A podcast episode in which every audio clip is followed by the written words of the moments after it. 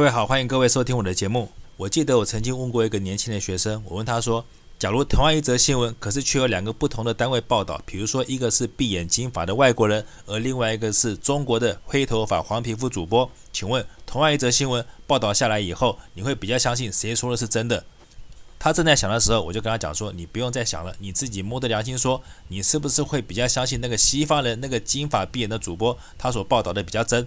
而对另外一个中国的主播，不管他怎么说，就算是同一条新闻，反正他说什么，你就是不相信。我这样说对不对？然后我那个年轻的学生听完我这么说了以后，他就默默的点点头，不发语。可是呢，我就接着问他说：“你有没有想过为什么？”接着他就立刻抬起头，用他那个深邃但是却无知的双眼，一副就是想要反问我的样子，说：“是啊，他也想知道为什么呀？我能不能告诉他？好，那我现在就请问各位，你们知不知道为什么？”为什么明明就是同样一则新闻，可是西方人报道跟东方人报道，我们的信任度就是不一样？当然，或许我们可以概括的用“洗脑”两个字来回答所有的问题。可是，我觉得不仅仅只有洗脑，而是西方人已经把东方人，尤其是台湾人洗脑到完全不会思考，变成一个白痴的境界。西方人就比较高级吗？西方人讲的话就比较对吗？西方人做事就比较扎实吗？西方人就比较诚实可靠吗？最重要的就是，难道西方人报道的新闻就一定是真新闻，不是假新闻吗？不信的话，来，我们的节目很简单，我立马就拿一则西方人报道的假新闻给你们看。而且呢，这个报道的单位还不是一个什么小小的八卦新闻台，它可是一个大的电视台，叫做 CNN。来，我们就来看 CNN 是怎么报道假新闻的。呃，你好，你好，请问，呃，你为什么呃一个人呢在在喝酒吗？我刚刚跟朋友吃完饭，现在。看一下手机。Jesus, you can see by the look on his face.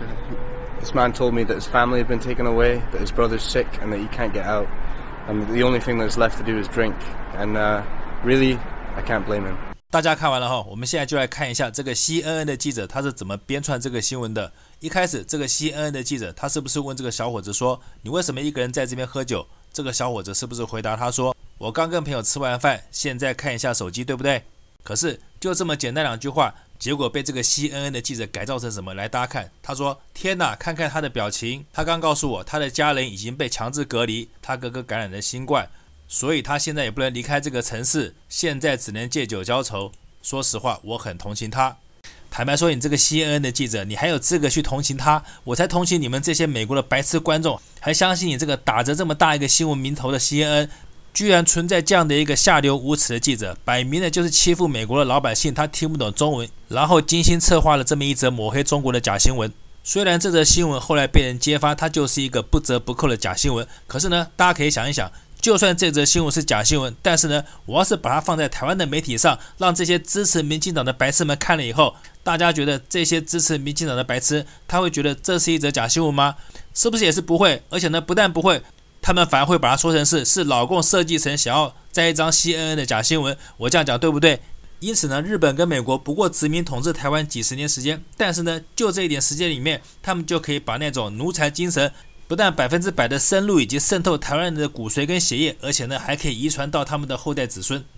假如有任何一个绿色的白痴，你对于我现在所说的事情，你觉得不服气的话，好，那我就再举一件最近发生的事情给你听。就是有一家知名的国际连锁品牌服饰店，叫做 H&M，他忽然发表了一篇拒用新疆棉花的一个宣言，也就是说，他们公司以后拒绝再采购跟新疆有关的棉花产品。为什么呢？因为这家公司指控中国说，中国新疆所产的棉花存在着是用集中营里面的奴工所生产出来的产品。因此呢，为了抵制中国这样迫害人权以及用这么不人道的方式生产棉花，因此呢，这家公司它就发表了拒用新疆棉花产品的这样的一个宣言。我先问你们这些绿色的白痴们，请问你们看到这样新闻的时候，你们心里面第一个一定想说，对，中国就是在新疆，它有集中营，而且呢，它的新疆一定有奴工，而且呢，这些奴工生活一定非常可怜，可能一天工作要二十个小时，然后不给他薪水，而且吃不饱穿不暖。我相信，当你们听到这则新闻的时候，你们脑袋就会自动接收西方媒体所灌输给你的这则新闻的内容，而且不但如此，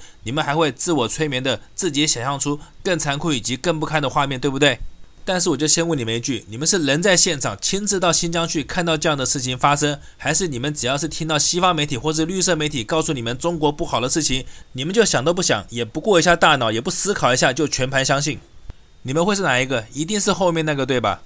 那你们有没有想过，为什么你们对一个从来没有去过的地方，也从来没有看过的画面，但是呢，只要西方媒体一报，你们就立刻深信不疑，觉得只要是西方人报道的新闻，那就一定是真的呢？西方人要洗脑台湾人真是太容易了，在科技这么发达、眼见都不一定为凭的状况下，就凭几篇报道、几张照片，就可以让你们这些绿色白痴们深信不疑。也难怪这几年台湾变成诈骗之岛，因为傻子跟笨蛋实在太多了，就算诈骗犯再多，也忙不过来。所以呢，H N 拒用中国新疆棉花事件，虽然现在已经遭到报应，被官方下架，而且被全中国老百姓所抵制，但是可想而知，当这个新闻慢慢的在台湾发酵的时候，会引发什么样的后果？我相信一定是在绿色媒体或者网军带风向以及炒作的状况下，只要他们一声令下，这些还支持绿色的蠢笨年轻人，是不是又要开始去 H&M 的总店或者去西门町的分店，开始排起长长的队伍，一副不排队就不足以救 H&M 的架势？一副不把 H&M 买空就不足以表达你们这些白痴一定要把中国这个邪恶的政权消灭的决心，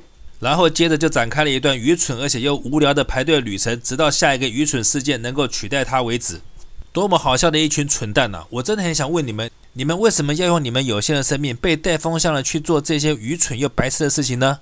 我这么说，或许你们会反呛我说：“诶，我这么说不公平啊？为什么？因为中国大陆的这些抵制 H N 的年轻人，他们不也是被中国的官方媒体带风向吗？为什么同样的事情，我只批评你们，却不去批评中国大陆的年轻人呢？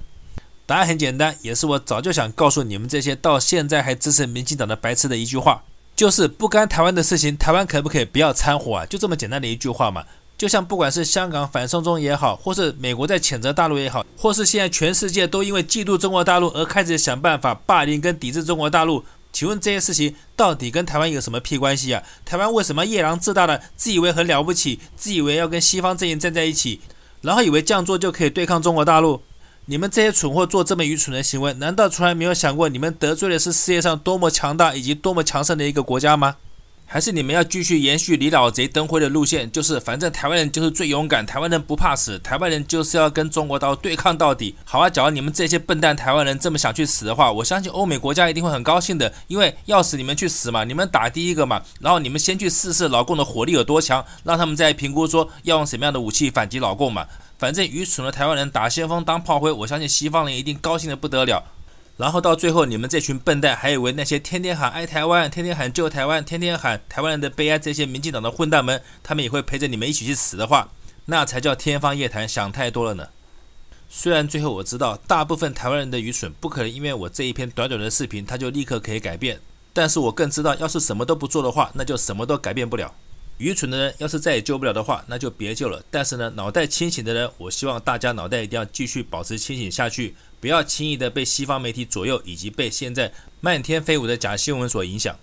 因为接下来我相信我们很快的就要面对迎面而来的遍地烽火，民进党准备要发假新闻了。为什么？因为从明年开始又要开始选举了。而这个时候，大家是不是也发现，蔡马桶居然用纳税人的公帑成立了一个鬼单位，叫做科技部？而这个科技部是干什么的？他讲不清楚，大家也不明白，搞得大家一头雾水，对不对？好，我可以告诉各位，让你们不明白，就是他最大的目的，因为这个单位很清楚、很简单，就是一个目的而已，就是他不但要放假新闻，而且准备牵制网络上的言论自由，所以他一定得讲得模模糊糊，因为怎么能让全天下都知道这个单位到底是要干什么的呢？